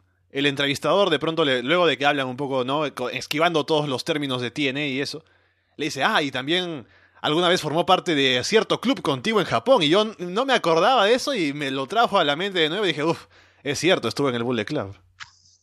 Sí, a mí me lo recordó Gin eso, cuando se, hizo el anuncio que comentó, bueno, primer miembro del Ballet Club que va a entrar al Hall of Fame de WWE. Y pasó la foto y sí, yo tampoco, obviamente no recordaba ese momento de, de la historia del Ballet Club, pero bueno, ahí está Josh Jarrett. Hemos hablado mucho de Raw, obviamente por el pay-per-view de esta noche, pero hablemos de SmackDown, ¿no? Hemos hablado también de SmackDown, especialmente para decir que va muy mal. Entremos más a ese tema, Fede. Tenemos anunciado, por el momento para Fastlane, Bobby Roode contra Randy Orton. Ha habido el clásico conflicto entre los, los gerentes, ¿no? Los tipos a cargo, Shane y Brian, sobre este tema. Brian quería ser, ¿no? Curiosamente, siendo él el, el luchador técnico, ¿no? Que, que se sabe que es. Bobby Roode contra Jinder Mahal, ¿no? Le parecía una mejor idea. Pero Shane dice que no, que va a ser Bobby Roode contra Randy Orton. Lo cual yo aún pongo en duda porque me parece que ese combate sería más para hacerlo en WrestleMania. Y creo que van a meter a Jinder en este combate para una triple threat. ¿no? Y así se lo quitan del medio y ya para WrestleMania se hará propiamente el Bobby Roode contra Randy Orton. Y la verdad que toda este, esta historia con el título de Estados Unidos es bastante, bastante floja. El segmento de este martes fue eh, horrible, básicamente. Usando, yo realmente lo estaba viendo en casa eh, y lo estaba cubriendo, ¿no? Y lo cubrí en el, acá en el comedor con, con mi madre en la vuelta, con mi novia. Entonces estábamos toda la familia acá, eh, eh, frente al televisor, mirando SmackDown. Oh, por favor. Y entonces, estos son los momentos en los que es como, bueno, por ejemplo, luchó Kevin Owens contra Dolph Ziggler, ¿no? Ajá. Y obviamente, eh, voy a hacer este breve paréntesis para. A mí me- me gusta un poco dar la. El panorama así, más, más, más cotidiano, ¿no? Este costado, fuera de kayfabe de, de esto, ¿no? Entonces, todo el mundo sabe, eh, la gente de mi familia y eso, que, que soy fan de Kevin Owens, o sea, tengo el mismo tatuaje y demás. Entonces, no, es bueno, está, todos miran, miramos a Kevin Owens. Es como que. eh, es como si fuese un partido de fútbol, todos hinchando, ¿no? Por, por él, eh, a- contentos cuando, cuando le va bien. Después sale, sale Sam y gana Kevin Owens, es todo, todo alegría. Y claro, después hay el segmento como el de, el de Estados Unidos, que para peor lo vemos en español, ¿no? Porque lo vemos por, por la televisión. Entonces está la traducción eh, simultánea, que para los que manejamos bien el inglés es, más, es peor, en realidad Sí. es caótico. Sí, uff. Porque vos vas entendiendo lo que dice y arriba el otro traduce a veces no, no 100% bien. O si no, Entonces, como está hablando encima, no te deja escuchar bien lo del fondo y luego cuando escuchas y No traduces. escuchas a ninguno de los Estás pensando por qué traduce así, ¿no? Y te, te distrae todo. Entonces, eh, fue como. Y, y empiezan a discutir y Jinder Mahal dice, bueno, tengo un secreto de Bobby Roode. Y dijo, bueno, a ver, ¿por qué? Es la lista top 10. Y es como, ¿a quién le importa? Es, un No, concepto aparte, horrible. Vez- Es, E, es todo tan estúpido. O sea, imagínate, Jinder Mahal dice, ahora, ¿qué hago para, para meterme en la piel de Bobby Roode? ¿no? Voy a inventarme una- un top 10 que supuestamente es el suyo y no meto a Randy Orton, ¿no? Lo pongo primero ahí. Y no me pongo yo, ¿no? Porque yo no merezco estar en el top 10. Sí.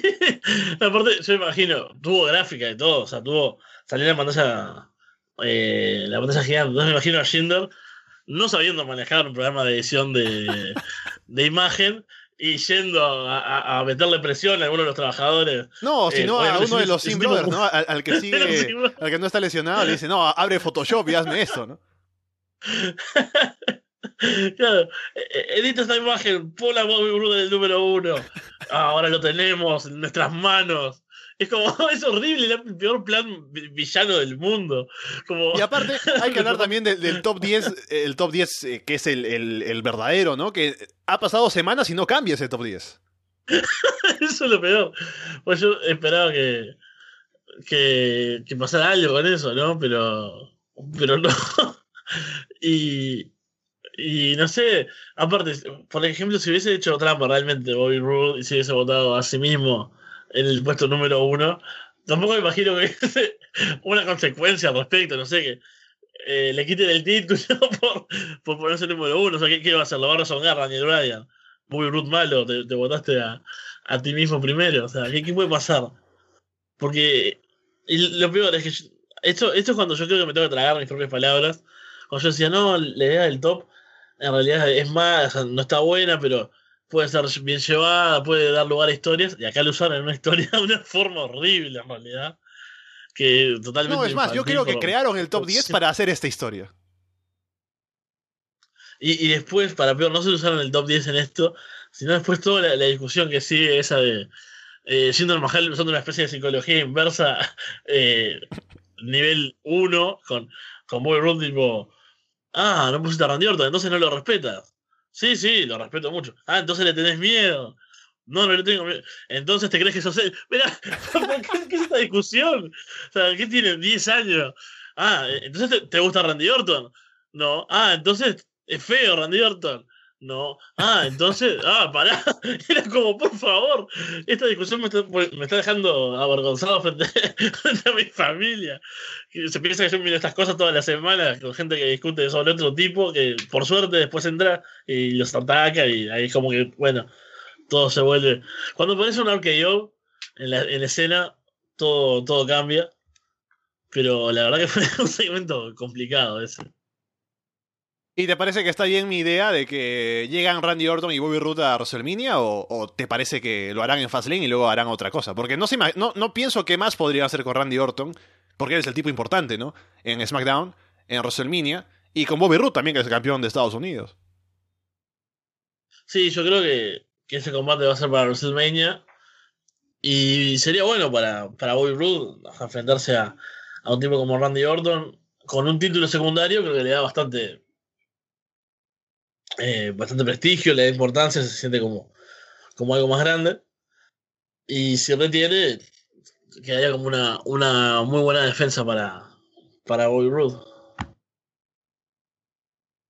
Ya has comentado un poco lo de Kevin Owens y Sami Zayn colaborando esta semana para vencer a Dolph Ziggler.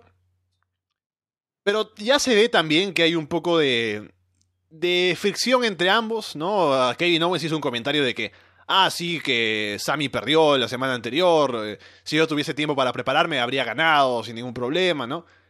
Él luego en Twitter dice que él es el único tipo importante en el combate de, de, de Fastlane. Y a pesar de que han colaborado todavía, me parece que se viene ya la ruptura de nuevo. Lo cual me parece muy pronto, ¿no? Porque se han amistado hace poco, ¿no? Han pasado unos cuantos meses. Pero viéndolo en general, o sea, viendo el gran espectro de su rivalidad de años, ¿no? De toda la vida. Han estado juntos muy poco tiempo en WWE, deberían esperar un poco para romper. Lo único bueno de que haya esta ruptura es que habría un combate entre ambos en WrestleMania. Así que, bueno, al menos eso tenemos.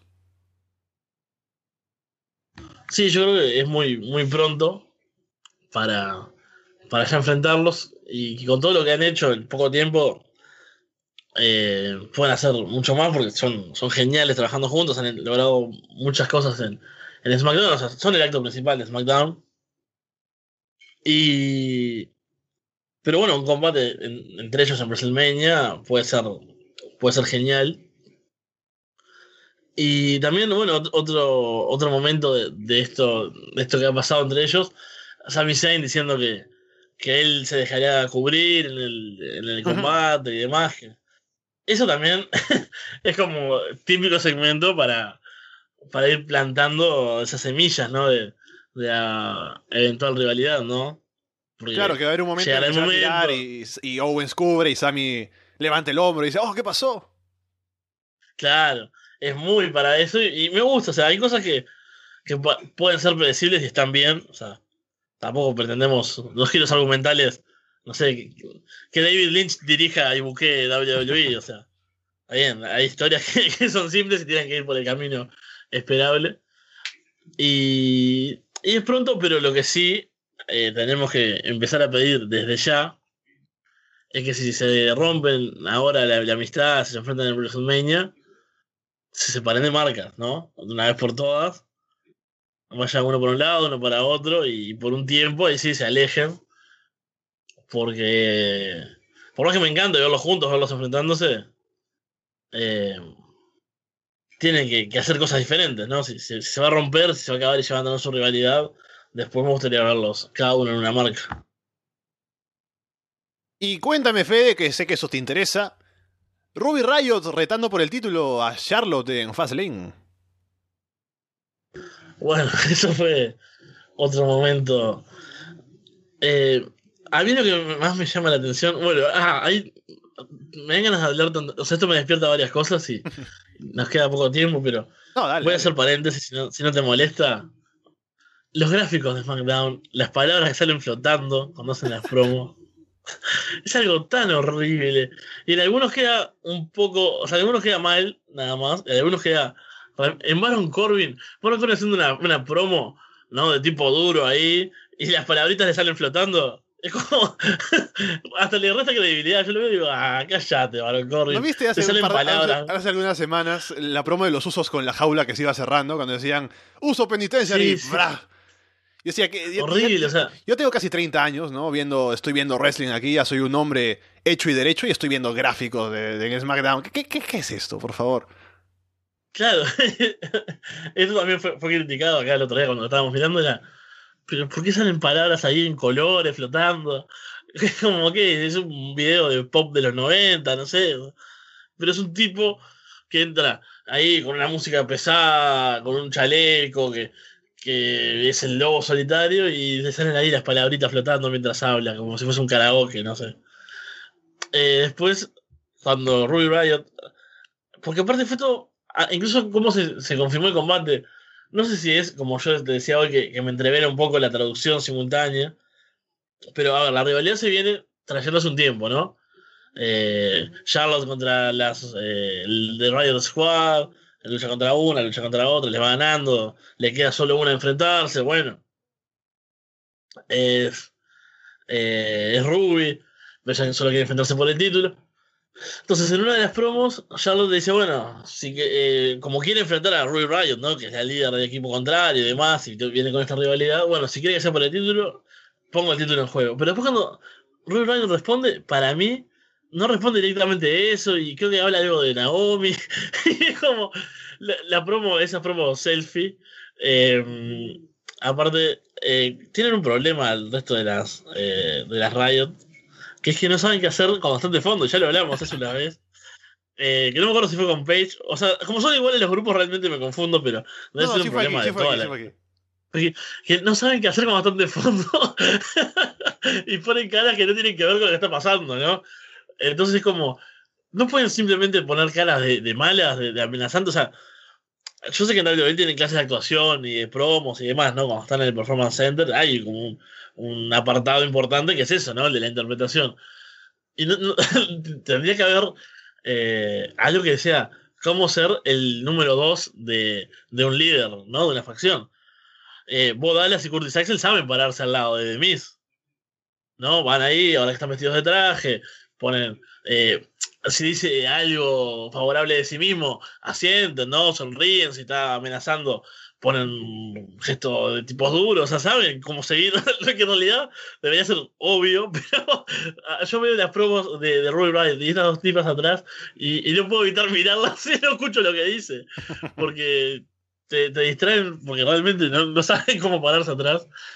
Y, y fue, fue entreverado cómo se anunció el combate, pero igual, de fondo me gusta eh, que Roy Riot tenga una, una oportunidad titular. En realidad es un poco pronto, capaz, pero se trabajó bien, creo, el tema de, de Charlotte contra el equipo de la, contra la Riot Squad, como, como fue luchando contra las otras, y bueno, solo le queda a Ruby. Creo que para lo que podemos ver en la división femenina en cuanto a, a cómo la construyen y a las historias, creo que, que está bastante bien.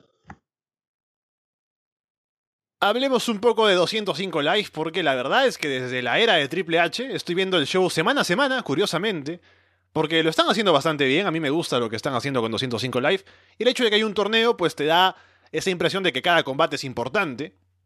Y tenemos ya el cuadro, han esperado hasta que termine la primera ronda para ponernos un cuadro aquí.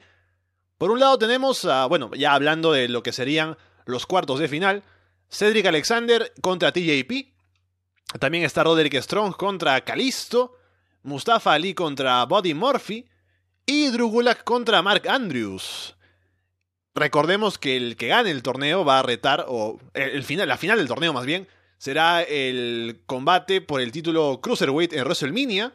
Así que hay mucho en juego con esto y habrá, habrá que ver quiénes de los participantes llegan a ese combate en WrestleMania, Fede.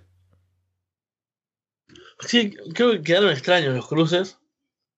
Porque de un lado hay nombres que se ven más importantes o al menos más, con más renombre, ¿no? por un lado, Cedric Alexander es un tipo que ha estado ahí en, lo importante en el 205 Live, uno de los más conocidos, TJP, campeón. Eh, bueno, Roderick Strong es, nuevo, viene de NXT, pero es un nombre con mucha trayectoria, Calisto, ¿no? Del roster principal. O sea, son cuatro que podrías ver en la final, en realidad. Tal vez no Roderick Strong, porque bueno, sería como.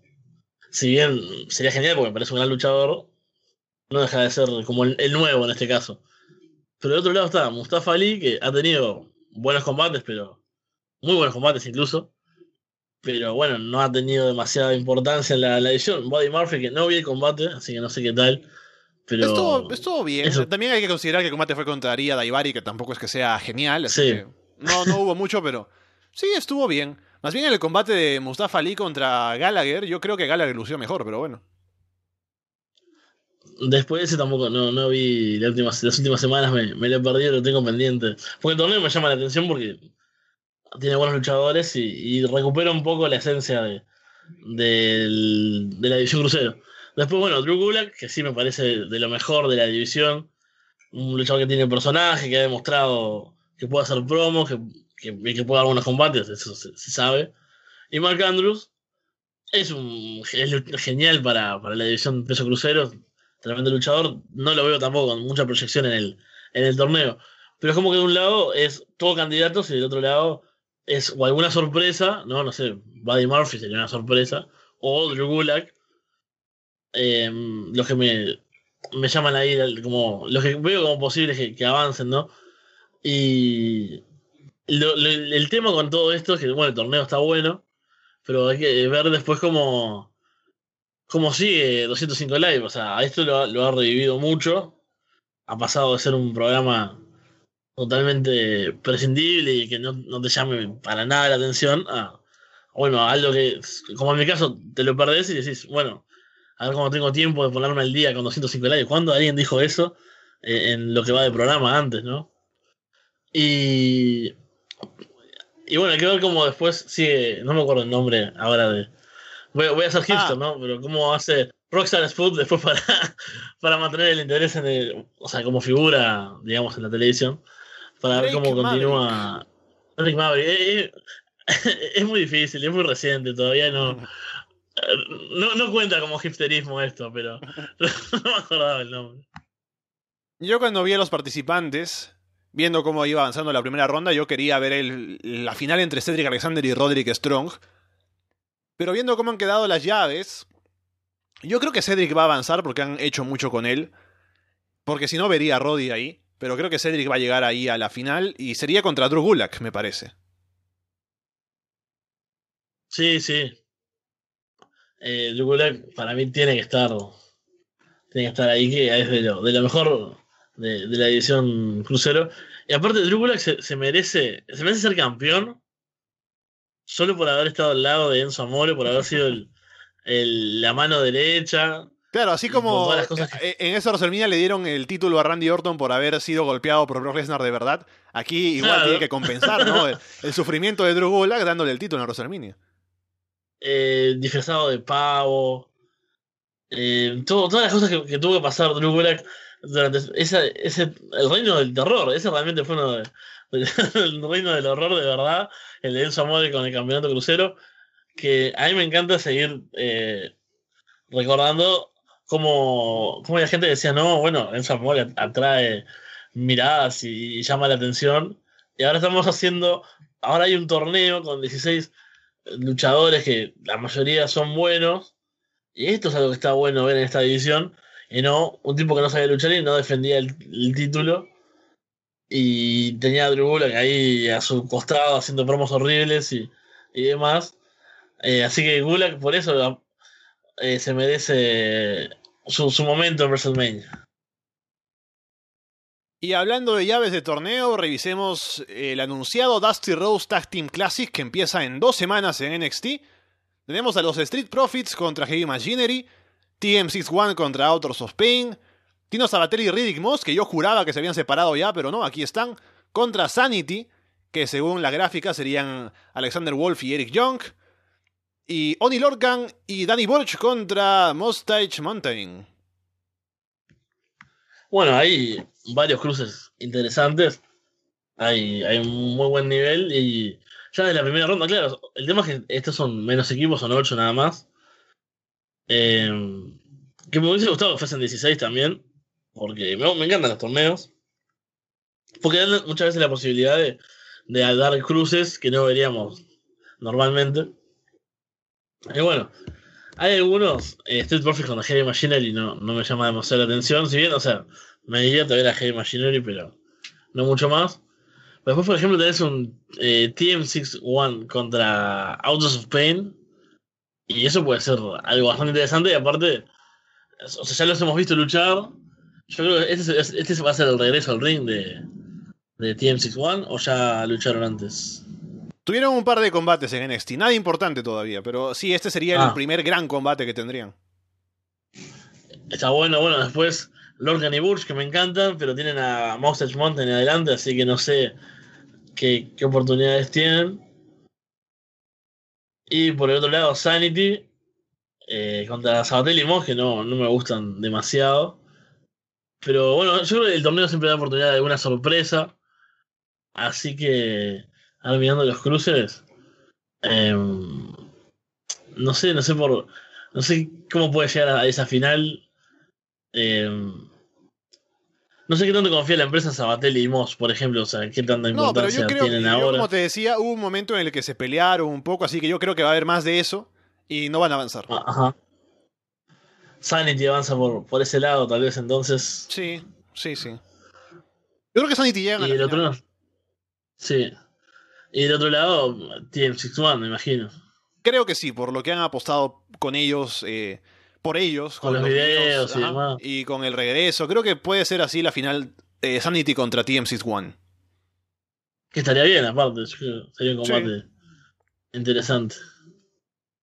Estamos con la hora ya, pero para cerrar no podemos irnos sin hablar de esto. Johnny Gargano perdió ante Andrade 100 Almas en NXT en un buen combate, obviamente no al nivel del NXT, el mejor combate de toda la historia de la humanidad, pero estuvo bien y Gargano perdió por culpa de Tomaso Champa que apareció ahí a pegarle con el- la muleta, que yo creo que habría sido mejor si no habría salido en NXT, en el takeover quiero decir, para que este sea su aparición, ¿no? Para malograrle el, el combate a, Gargano, pero eh, bueno, eso es un detalle mínimo, lo importante es que Gargano perdió y había puesto su carrera en juego en NXT, así que tiene que irse.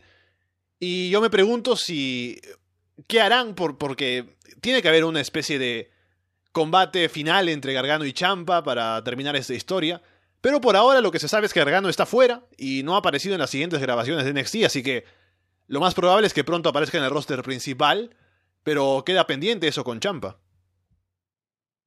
Sí, ahí me, dejó dudas de, de qué es lo que va a pasar ahora con, con esta rivalidad, porque, bueno, salvo que los dos suban al roster principal y la continúen, pero sería extraño porque por lo general se considera que son universos diferentes, ¿no? Y no tendría el mismo impacto Y- porque la gente que está interesada en la historia No sabe la historia, de claro. Entonces, no sé, eh, Johnny Gargano podría volver a, a NXT con una máscara, ¿no? Por ejemplo, y llamarse Juan, eh, Juancito algo. Juancito, lucha libre. Juancito lucha libre, claro. Pero no sé, yo creo que eh, ese combate tiene que, que llevarse a cabo en algún momento, ese Tomaso Champa contra Johnny Gargano. Eh, lleva mucho tiempo, sobre todo se estiró por la, la lesión de, de Champa. Y, y todos queremos verlo, tenemos que ver la historia final, el, capítulo final, la, redención de, de Johnny enfrentando a su a su némesis, así que no sé cómo. sa- Sabemos que los eh, Loser Leaves Town, eh, todo ese tipo de combates siempre son una mentira, así que perfectamente podría, no sé, Champa, eh, o sea, Gargano aparecer y costarle él un combate a, a Champa y que Champa lo, lo rete o algo, así que este combate se tiene que dar y ahí sí, eh, por ejemplo, eh, bueno, en el takeover de que ahora en el fin de semana de WrestleMania, no me acuerdo dónde es. O bueno, ¿dónde es WrestleMania? New Orleans, New ¿no? Orleans, sí, sí, sí. Eh, después eh, que se dé ahí, y ahí sí veo a, a Gargano subiendo al roster principal. Espero que no a, a 205 Live, sino que a- al a Raw, a SmackDown, donde sea, pero que, que tenga su lugar en, el roster principal, porque bueno, ya hemos visto de lo que es capaz. Con eso vamos cerrando ya, que estamos con la hora. Solo mencionar brevemente que he visto los shows de Honor Rising. Me parece que los John Box han hecho un trabajo excelente en esos shows. Y aparte, buen, buen wrestling en general, ¿no? De, allá en New Japan con Ring of Honor. Y es interesante pensar en los John Box ahora como parte de la división Heavyweight. Habrá que hablar de eso más adelante, seguramente viendo shows de New Japan. Recuerden que estamos esta noche en directo luego de Elimination Chamber revisando el show. Estaré aquí yo con Fede y Walter para comentar todo lo que deje el evento. Y aunque siempre decimos ¿no? que esperamos shows o muy buenos o muy malos para divertirnos comentándolo, creo que este evento promete, Fede, así que no creo que vaya a decepcionar.